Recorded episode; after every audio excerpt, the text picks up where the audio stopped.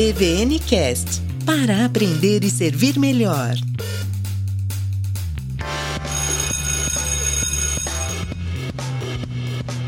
E aí, estudante Genki, EBVNcast, episódio 114. Eu sou o Carlinhos Vilaronga e hoje é dia de aula.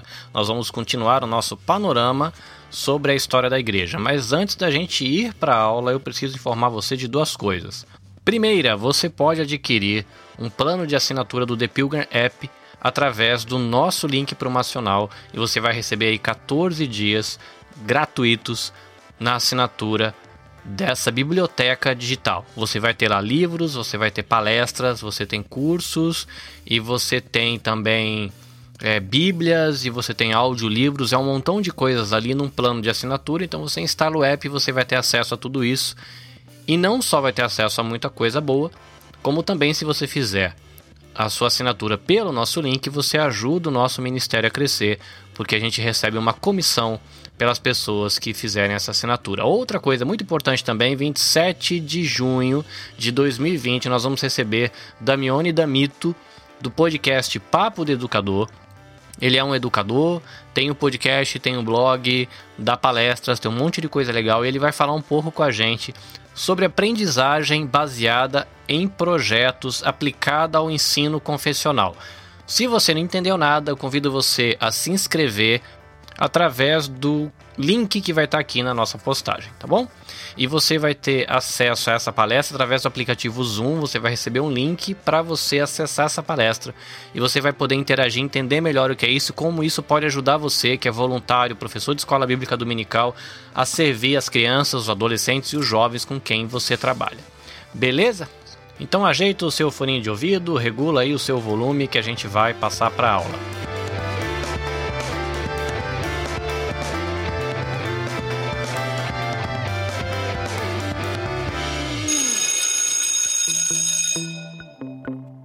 EBVN Cast para aprender e servir melhor. Muito bem, vamos aqui para os créditos. Curso Vida Nova de Teologia Básica, módulo 4, Panorama da História da Igreja, é o livro que a gente está usando como guia para o nosso bate-papo. Nós chegamos no livro ao capítulo 5, onde a gente deve conversar sobre a igreja medieval. E aqui a gente encontra um grande desafio. Por quê? porque nós estamos falando de um período que vai do ano 600 até o ano 1517. Apenas, apenas, né? Apenas é ótimo, né? Apenas fazendo aí uma retrospectiva para você lembrar do que, que a gente estava falando. Nós conversamos do ano 95 até o ano 150 sobre os pais apostólicos, que faz parte aí, é o primeiro período dos pais da igreja. Nós conversamos do ano 150 ao ano 300, que é o ano ou o período onde a gente tem os pais apologistas, isso porque o império está começando a perseguir a igreja, então você precisa de gente defendendo a igreja você tem os apologistas. E nós temos do ano 300 até o ano 600 o período, o terceiro período dos pais da igreja, que são os pais teólogos, os pensadores. A partir aí do ano 600 até o ano 1500, a gente tem o que é chamado da igreja medieval, a igreja que fica na Idade Média. Então, primeiro que a gente tem um tempo grandão, né? A gente viu aí períodos pequenos de um século, depois um período de um século e meio, depois um período de três séculos. Agora a gente está falando de um montão de tempo, mais de mil anos nesse período da Igreja Medieval. É de se imaginar que aconteceu um montão de coisa aí. E fica aquela dúvida quando você começa a ler. Eu estou aqui pesquisando alguns livros, olhando o Atlas, olhando a apostilinha, né? Que a gente está usando aqui como guia de bate-papo. O que, que a gente fala primeiro?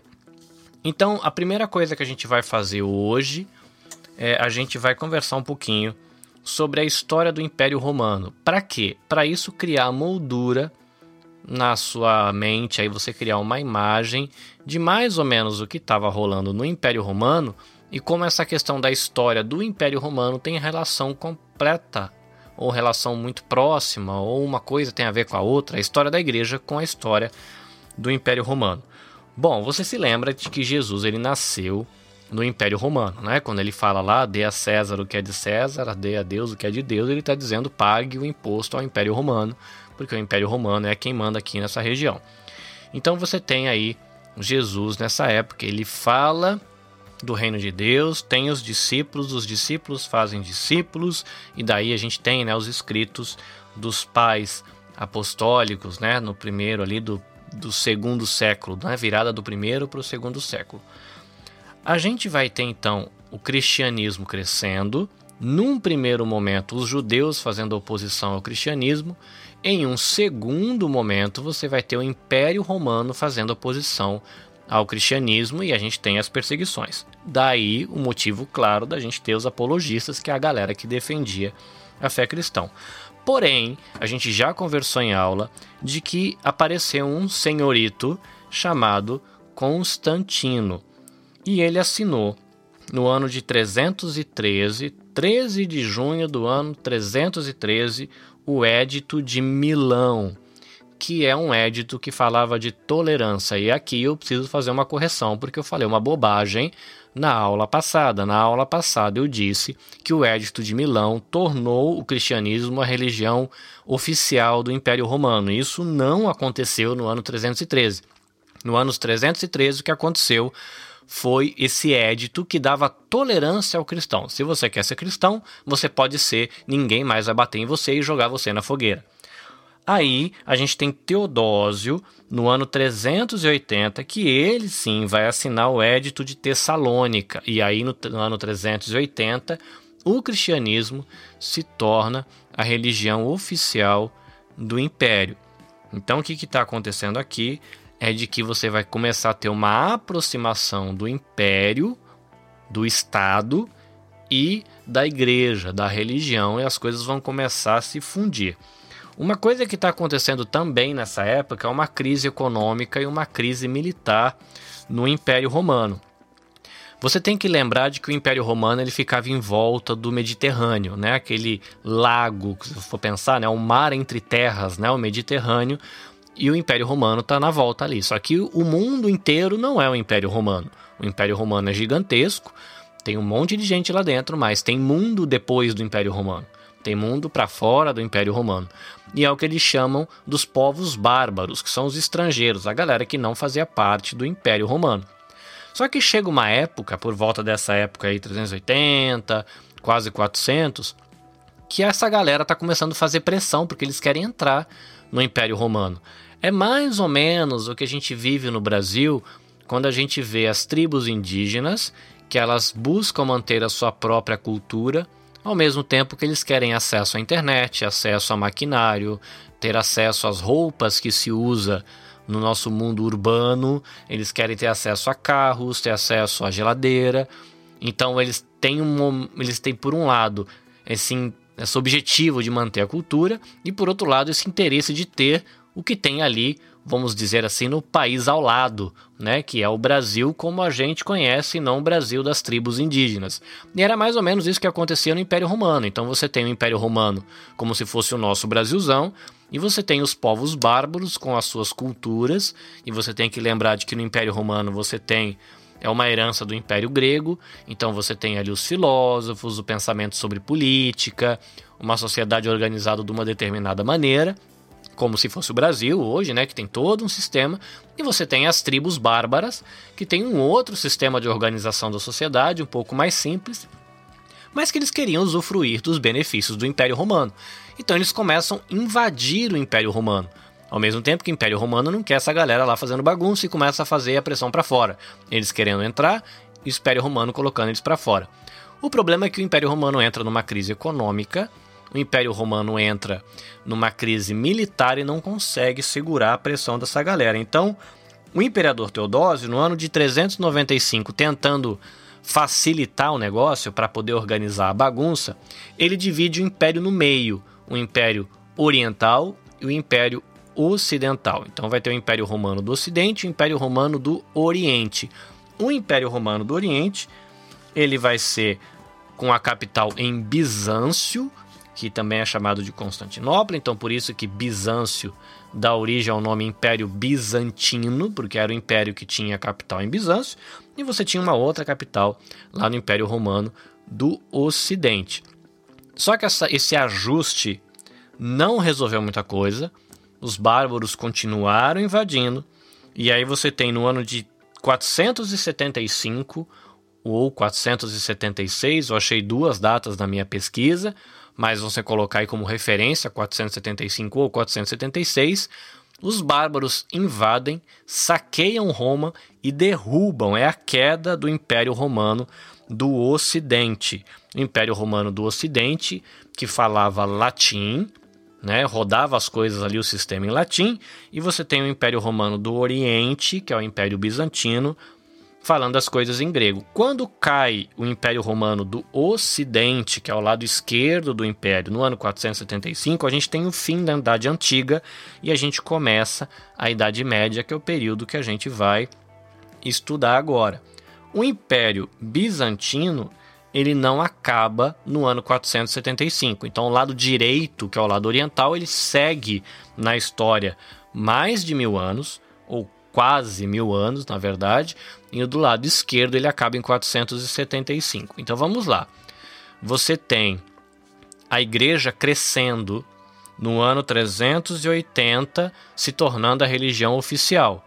Então, ao mesmo tempo que você tem o estrutura política do Estado e a estrutura militar caindo, cada vez ficando pior, você tem pelo outro lado cada vez a igreja se organizando mais, Lembra que a igreja, quando a gente lê as igrejas nas casas em Atos, a gente tem bispos, né, que seriam os bispos ou os presbíteros ou os diáconos, né, aquela estrutura de pastores locais.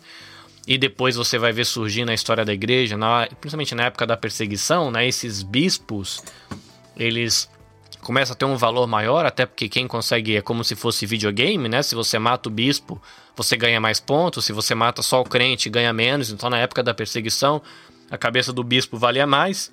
A igreja e a sociedade começou a ler essa situação de maneira que o bispo tinha uma importância maior. Já que ele valia mais na hora de você caçar um bispo, então olha, então quer dizer que ele vale mais. Isso também influenciou o pensamento da igreja. Então você começa a ter os bispos aí como uma figura importante, depois começam a surgir os bispos de bispos, e a gente tem, por exemplo, hoje, né, uma estrutura complexa que você tem bispos, padres, cardeais, arcebispos, patriarcas e aí vai. Então é nesse período que o Império Romano está ficando fraco, a igreja está se fortalecendo e com a aproximação que ela tinha com o Estado, ela começa a se organizar como um Estado, com hierarquias, com estrutura, divisão de território, quem faz o que, quem responde para quem. Logo, quando o Império Romano do Ocidente cai em 475, gera um vácuo na sociedade, porque os povos bárbaros invadiram, viram uma bagunça, porque dissolveu o Império Romano, mas você tem a igreja ocupando esse vão, né, esse vácuo do Estado. E essa igreja vai ter esse papel de consolidar as coisas. E aí uma coisa que é interessante, porque cai no ano 475 só que muitos desses povos bárbaros que invadiram o Império Romano do Ocidente, eles eram cristãos. Muitos com o problema de serem cristãos arianos, que é aqueles que entendem de que Jesus ele não é Deus, tá bom? Né? A gente estudou a questão da, da heresia ariana na aula passada. Tá? Então, mas enfim, esses povos eles foram evangelizados e eles foram evangelizados por monges. Olha que interessante, né? A gente que é protestante, a gente tem meio medo de monge, né? Parece um povo esquisito que vive trancado lá nas casas, lá não sei na onde, rezando o dia inteiro.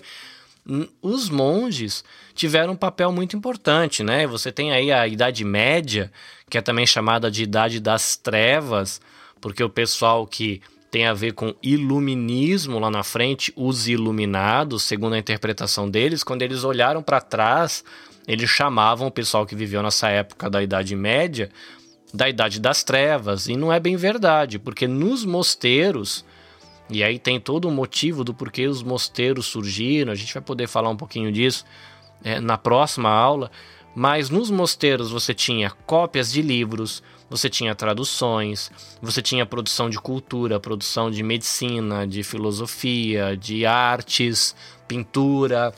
Então tinha produção de arte, não era um período de trevas onde nada foi feito.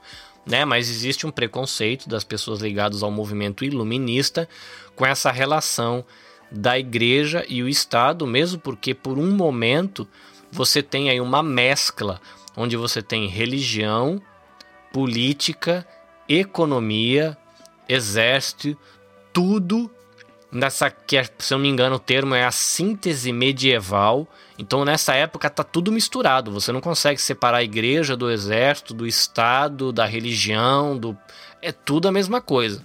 Né? Então, o pessoal iluminista lá na frente, né, século XV, XVI, eles vão olhar para trás e falar: ah, esse pessoal estava tudo nas trevas. Mas os monges, eles saem em missão para fora do Império Romano. Eles estão no Império Romano, os bárbaros estão tentando entrar, ao mesmo tempo eles estão indo para fora, indo em missão. E eles muitos se convertem, ainda que com heresias, mas eles se convertem. Então, quando eles entram no Império, é, eles trazem o cristianismo consigo. Então você tem, eles invadem o Império do Ocidente, o Império do Ocidente cai, né, esse império de fala latina, e aí você tem essa galera que já é cristão e encontra a igreja ocupando esse vácuo. O que acontece? A igreja acaba sendo um ponto onde você reúne essa galera e você junta essa galera em unidade. E aí dá para você entender por que, que o império, é, depois de ter deixado esse buraco e deixado isso para a igreja, por que, que a igreja ela se torna tão importante no período medieval? Né? Principalmente quando você tem depois a igreja, né? Um, um, um papa, ele consagrando Carlos Magno ao reinado. Então você tem antes o Estado perseguindo a igreja, depois o Estado tolerando a igreja, depois você tem o Estado é, como que endossando a igreja para ser a religião oficial, e chega um momento no Império do Ocidente que a igreja ela tá consagrando o rei que vai ficar lá naquela no Sacro Império Romano, né, quando eles fazem isso de novo bem lá para frente. Então você imagina que isso tem influência dentro da igreja, porque você agora vai ter essa relação do Estado tão próxima. Você vai ter gente que não vai gostar, você vai ter gente que vai abandonar a sociedade e vai viver a vida de um do mosteiro, né, que são a vida dos monges. Então, primeiro você começa a ter os monges do deserto, depois você te, começa a ter o monasticismo cenobita, que é o monasticismo de comunidade, porque monasticismo quer dizer você viver sozinho. Né? Então a galera ia para o deserto e vivia sozinho. Se você lembra, né, se você tem um pouco mais de idade e viveu no Brasil um bom tempo, você lembra que tinha uma propaganda do Tostines que eles diziam assim: Tostines é fresquinho porque vende mais ou vende mais porque é fresquinho. E tem um personagem dessa propaganda que ele está em cima de uma pedra, sem camisa, pensando na vida, e aí cai um raio na cabeça dele.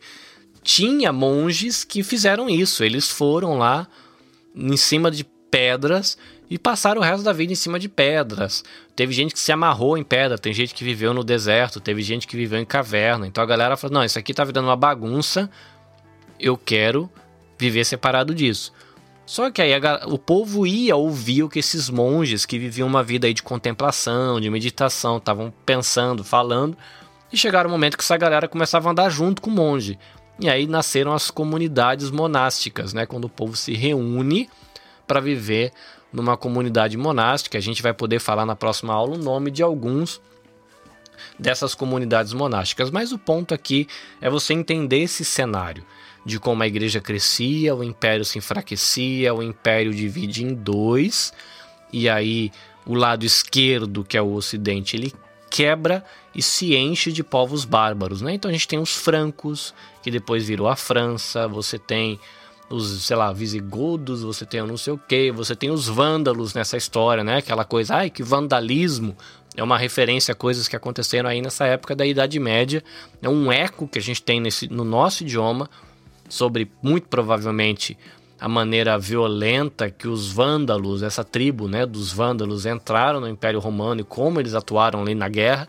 E aí sobrou esse eco na nossa cultura brasileira de falar que algumas coisas que viram desordem, bagunça, destruição é vandalismo. Né? Então é uma curiosidade. Eu quero chamar você ainda para a gente terminar esse bloco de aula sobre dois missionários, né, que tem uma história bastante interessante. Missionários que eram monges e que fizeram missão nessa época. Primeiro que eu quero falar um rapazinho chamado Bonifácio, mais ou menos anos 670 a 750. O nome dele mesmo era Infrid. Winfrid deve ser assim que pronuncia, ou Winfrid, não sei, mas ele é conhecido como Bonifácio. Ele saiu do Império Romano, né, e ele foi ser missionário nos povos germânicos. Qual que é a curiosidade desse rapaz? Um, primeiro que ele foi educado numa escola monástica, ele possuía um bom domínio das escrituras e ele tinha habilidades ministeriais de ensino e de administração.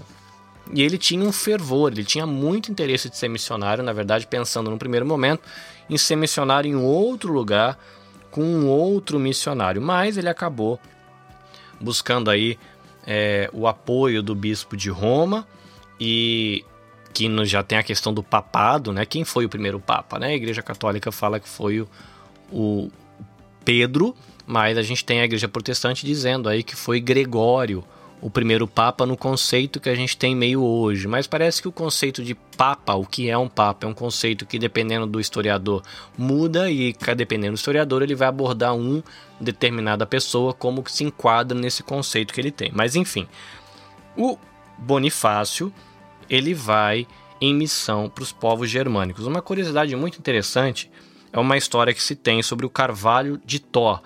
Isso mesmo, que parece coisas do filme da Marvel.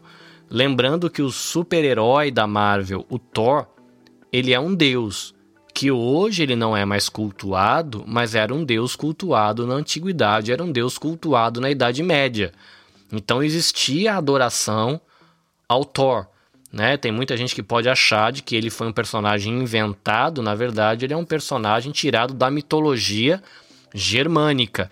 E o Bonifácio, esse missionário, no ano aí 700 e qualquer coisa, ele vai para os povos germânicos para pregar.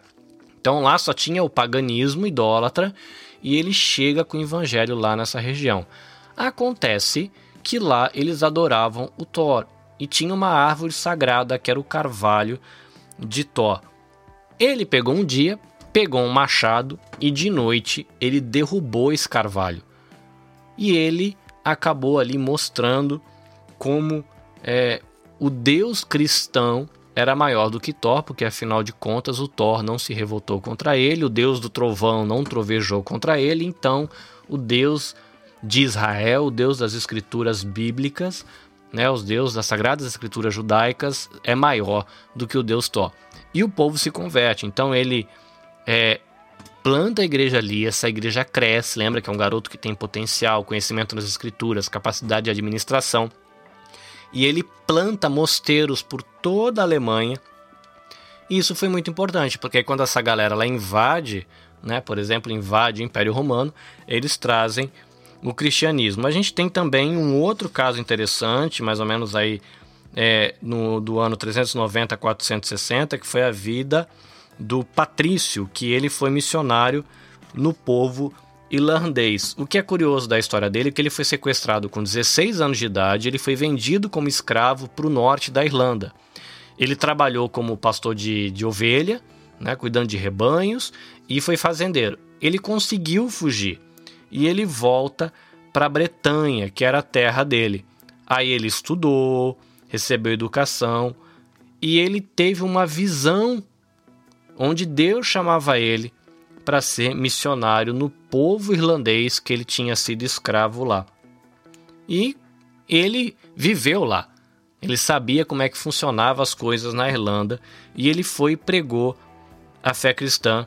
E na verdade o evangelho chegou ali e por meio desse patrício, pelo que está registrado no, no, livro e nos livros que eu consultei, teve um impacto muito grande para trazer paz entre as guerras tribais da Irlanda. Então ele desenvolveu essa estratégia de ganhar os líderes das tribos da Irlanda e ganhando os líderes da tribo, ele conseguiu esparramar o evangelho entre as tribos e isso amenizou as guerras que haviam dentro, trazendo paz é, ali naquela época. Se estima que o trabalho de Patrício acabou levando à conversão de mais de 100 mil pessoas naquela época. E a igreja da Irlanda ela ficou muito conhecida pelo envio de missionários.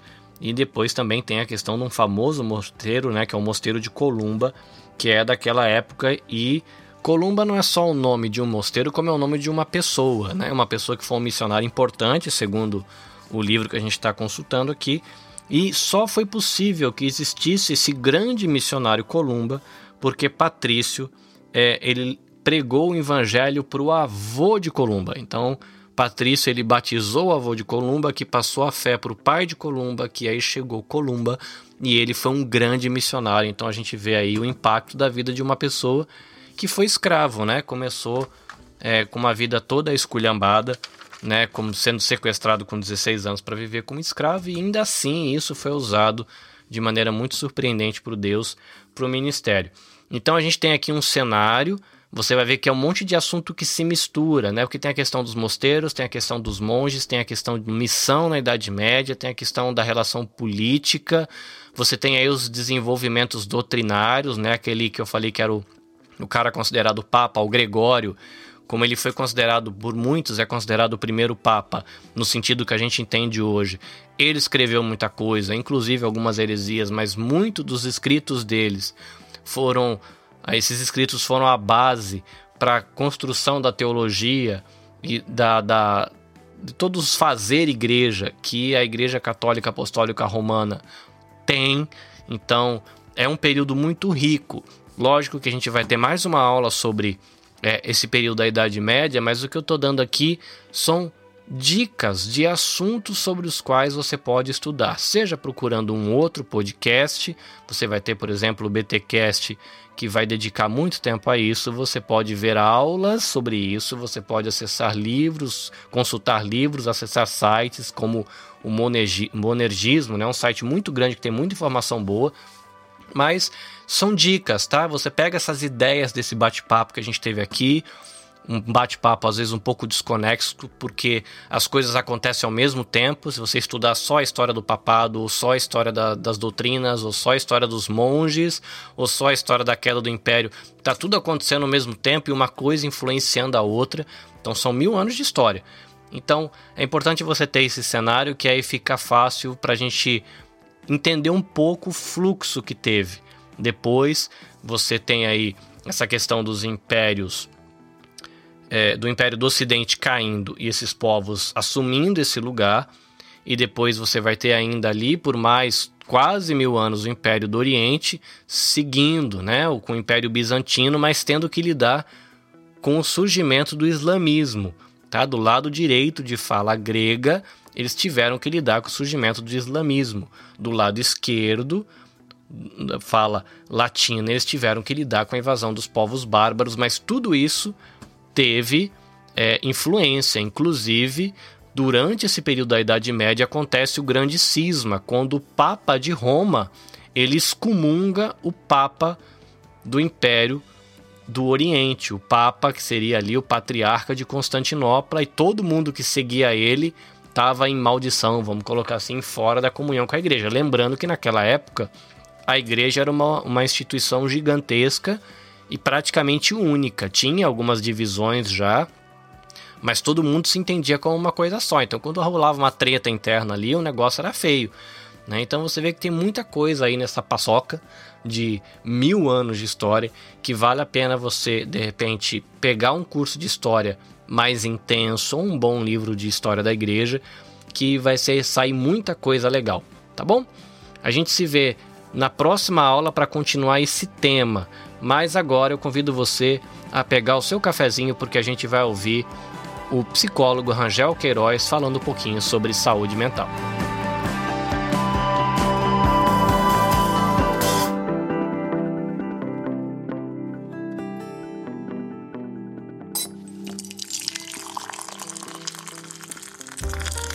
Hora do nosso café. Autotortura como expressão neurótica. Você já ouviu falar desse tema? O meu nome é Rangel Lisboa de Queiroz e hoje estaremos abordando esse assunto na nossa série de análise psicológica e psicanalítica da neurose de abandono. Nós vimos nas séries passadas que a neurose de abandono ela apresenta cinco maneiras aonde o paciente vai adotando um comportamento e uma forma disfuncional e irregular na sua existência em relação ao seu estado psicológico. A autotortura é uma destas formas, aonde a pessoa irá estar impingindo um sofrimento contra si mesmo. Uma das formas de autotortura é a automutilação, ou seja, cortar-se com lâminas. Também o paciente pode começar ou se envolver em brigas das quais ele não terá condições de subsistir e será de alguma forma prejudicado ou atingido. Também ele estará se colocando em situações de riscos diversas. O paciente ainda pode adiar a tomada de decisões, principalmente quando as decisões a ser tomadas são decisões importantes do tipo sair de uma situação, por fim em uma situação na qual ele vem sendo atingido ou prejudicado. Ele também estará apresentando ações e impulsos autodestrutivos nas dimensões físicas e psicológicas, conscientes e inconscientes, eventuais ou constantes, reais ou imaginárias. Então, esta forma de manifestação autodestrutiva, ela pode ser subjetiva ou objetiva. Uma das grandes e atuais manifestações com mais evidência da autodestruição é as formas diversificadas de suicídio. Outra forma é a pessoa viver com intensidade e em excessiva condição disfuncional, do tipo beber excessivamente, comer excessivamente, trabalhar excessivamente e dirigir de forma irregular ou imprópria, desobedecendo e infringindo as leis do trânsito. Uma pessoa, por exemplo, portadora de uma determinada doença que é uma comorbidade, ela pode uh, comer excessivamente quando o seu estado comórbido prescreve que ele coma moderado ou tenha uma dieta leve pode ingerir álcool após uma determinada proibição médica ou as suas condições uh, físicas e biológicas de uma doença de comorbidade desfavorecê-lo a estar bebendo. Ele também pode abandonar o emprego em um momento de ápice profissional ou de realização, pode sair de uma relação estável e amigável para uma relação conturbada e sofredora. Também pode ter atividades sexuais promíscuas e desprotegidas, se expondo a risco de contaminação por doenças sexualmente transmissíveis.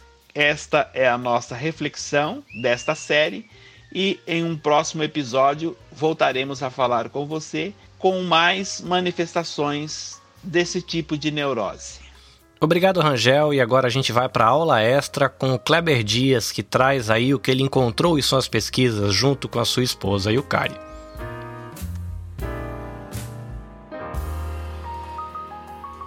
Hoje tem aula extra, porque aprender é bom.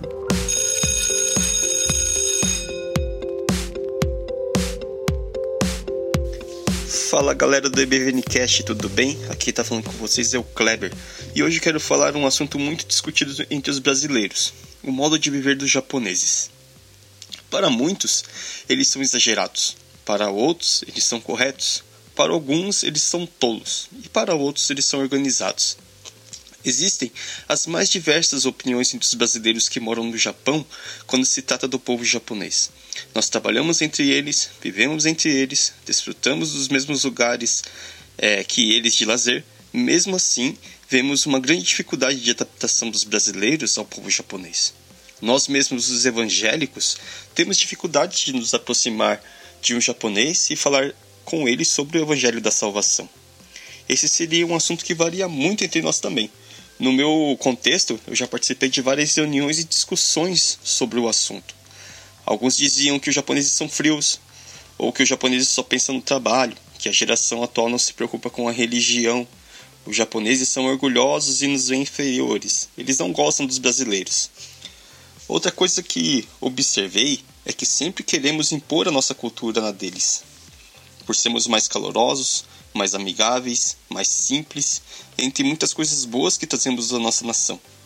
Mas existe algo é, nos brasileiros que sempre irá bater de frente com os japoneses, que é o jeitinho brasileiro. Somos criticados pelo, por ser um povo que não observa as regras e que sempre acha outra maneira de fazer as coisas, e algumas vezes é um meio onde ofende o modo de viver deles. Este é um assunto polêmico e gostaria de gerar uma reflexão sobre o assunto. Há muitos pontos de vista sobre como viver entre os japoneses. Mas uma coisa podemos admitir: que a maioria de nós não estudamos seus costumes e cultura, e muitos não admitem se render ao estilo de vida regrado. A questão é que vivemos em uma nação em que sua história é muito diferente da nossa. Seria como dois opostos, Brasil e Japão. O que eles têm culturalmente em comum? Vamos falar um pouco disso agora, no meu ponto de vista, né? O Brasil foi descoberto pelos portugueses, que era uma nação católica, e que foi muito influenciado pelos romanos ao longo da história. Já o Japão surgiu de uma migração dos povos chineses, tendo sido influenciado pela sua cultura e sua história, antes de desenvolver o seu modo próprio de viver. A China foi para o Japão, que seria Roma para o Brasil. Por isso a nossa cultura é muito diferente. Essa é uma reflexão para buscarmos inserir mais no modo de viver dos japoneses. Hoje a nação é mais globalizada, mas não podemos negar a força da sua história no coração da nação. A admiração pelos heróis unificadores dos séculos XVI, o respeito pelos antepassados e ancestrais. Em qualquer lugar que você for no Japão, haverá nas cidades pontos históricos ou traços da cultura antiga sendo preservada. Há um respeito pelas coisas antigas entre os japoneses, e quando nós estrangeiros mostramos esse respeito pelo mesmo, abrimos uma porta para o relacionamento e a comunicação entre eles. E nesse tempo eu tenho vivido no Japão, quando eu passei a pesquisar um pouco mais sobre a história deles, a cultura deles, e eu comecei a conversar isso com eles, foi interessante ver a reação que essas pessoas tiveram de ver um estrangeiro querendo saber sobre é, o modo de vida deles, sobre a história deles, né? E deu para ver que se abriu uma porta de relacionamento, a comunicação se tornou mais fácil, de eles verem pessoas que realmente se interessem por eles. Quando um de nós é, se esforça minimamente para aprender a língua, é, para ter uma comunicação melhor com, com eles, você vê uma maior aproximação com essas pessoas e eles passam a perguntar mais, querer saber mais é, sobre você, sobre a sua cidade, sobre de onde você veio, o que você fazia. Isso é muito legal. Você gera realmente um, um relacionamento de amizade e começa a conhecer pontos que só poderíamos conhecer num relacionamento direto com eles. Esse é um ponto que na minha vida eu percebi e resolvi praticar é, deixando eu parei de participar da igreja brasileira e comecei a congregar numa igreja japonesa, onde as pessoas só falam japonês e eu não tenho domínio total da língua, né? É uma dificuldade, mas ao mesmo tempo é, tem sido uma experiência muito boa é, em ver como a igreja japonesa trabalha com o seu próprio povo no contexto é, de pregação, de evangelismo, de relacionamento cristão. E é algo muito diferente e bem diferente daquilo que eu imaginava é, do modo de viver da igreja cristã japonesa. E eu, como primeiro brasileiro a frequentar essa congregação, é bem legal ver como eles interagem comigo, né? As crianças, eles me veem diferente e sempre querem que eu ensine a jogar futebol, apesar de eu não saber quase nada de futebol, sou muito ruim com futebol. E eu faço parte do louvor dessa igreja, né? Do grupo de louvor. E quando eu tô tocando, eu toco guitarra elétrica, e o modo como eu toco é muito diferente daqueles que eles estão acostumados a, a, tocar e, e fazer o louvor. E eu sinto mesmo essa porta de comunhão sendo aberta e vendo que eles estão tendo uma experiência muito diferenciada com um estrangeiro principalmente brasileiro, da onde tem muitas polêmicas, né, nos noticiários japoneses e que eles têm às vezes um conceito montado sobre nós, né? Mas eu entendi que a atitude para podermos entender é, o povo japonês, para podermos compreender o seu modo de vida, tem que partir de nós estrangeiros. É, devemos realmente nos dedicar à compreensão da cultura, a entendermos o seu modo de pensar, o seu modo de viver, nos adaptarmos a isso e assim podemos ter um evangelismo direto e eficaz para podermos levar esse povo para Jesus. Galera, fique esse assunto para a gente pensar e debater. E também eu quero que você vá lá no playlist do EBVNcast e procure por Igreja Japonesa. Esse é um cast que para mim assim foi uma luz na escuridão. Quando eu ouvi aquele pastor japonês da Igreja Metodista Livre falando do chamado para os brasileiros no Japão, aquilo foi incrível e eu acho que você devia lá e conferir esse cast. Confere lá e depois compartilha sua experiência com a gente para que a gente possa aprender e crescer juntos, ok? Um abraço e até mais, pessoal. Tchau, tchau. EBVN Cast para aprender e servir melhor. É isso aí, estudante. O EBVNcast, um podcast para você aprender e servir melhor a Deus, servir melhor a sua família, servir melhor a sua igreja local e servir melhor a sociedade. Agradecimentos ao Rangel Queiroz, a contribuição aí no momento do nosso café, e agradecimentos ao Kleber e a Yukari, sua esposa, pelas pesquisas que eles fazem e pelo que ele compartilha aqui sobre cultura japonesa no aula extra. Reforçando Acesse o nosso link de 14 dias grátis do The Pilgrim App, experimenta e se você gostar, faz assinatura para você curtir um app legalzinho e ainda poder ajudar o nosso ministério. Também não deixa de fazer inscrição para você assistir a palestra do dia 27 de junho de 2020 com o Damione Damito, que eu garanto para você que você vai ter um montão de ideias legais para ajudar você no seu ministério com jovens e crianças quando você voltar da quarentena com a sua igreja. Esse episódio teve captura de áudio e edição de Carlinhos Vilaronga, é publicado pela NAB Podcast Network. Lembrando você que você pode conhecer outros projetos que estão conectados à nossa rede visitando nabcast.jp, buscando o canal da produtora no Instagram, nabcast.jp você pode também na bcast.jp no Facebook ou a nossa página do EBVNcast, EBVNcast no Facebook. Eu fico por aqui. Deus abençoe você. Caris, Shalom e até mais.